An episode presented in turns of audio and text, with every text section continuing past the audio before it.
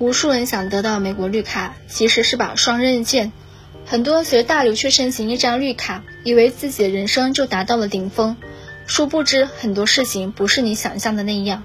确实，同样的工作，在美国的薪资是国内的好几倍，而且基本不加班，下班后也不需要应酬什么的，有了更多时间陪陪家人或者学一门技能提升自己。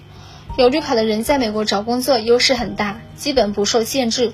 美国民企的 offer 也会优先给到有绿卡的人，工资也远远高于没有绿卡的人士。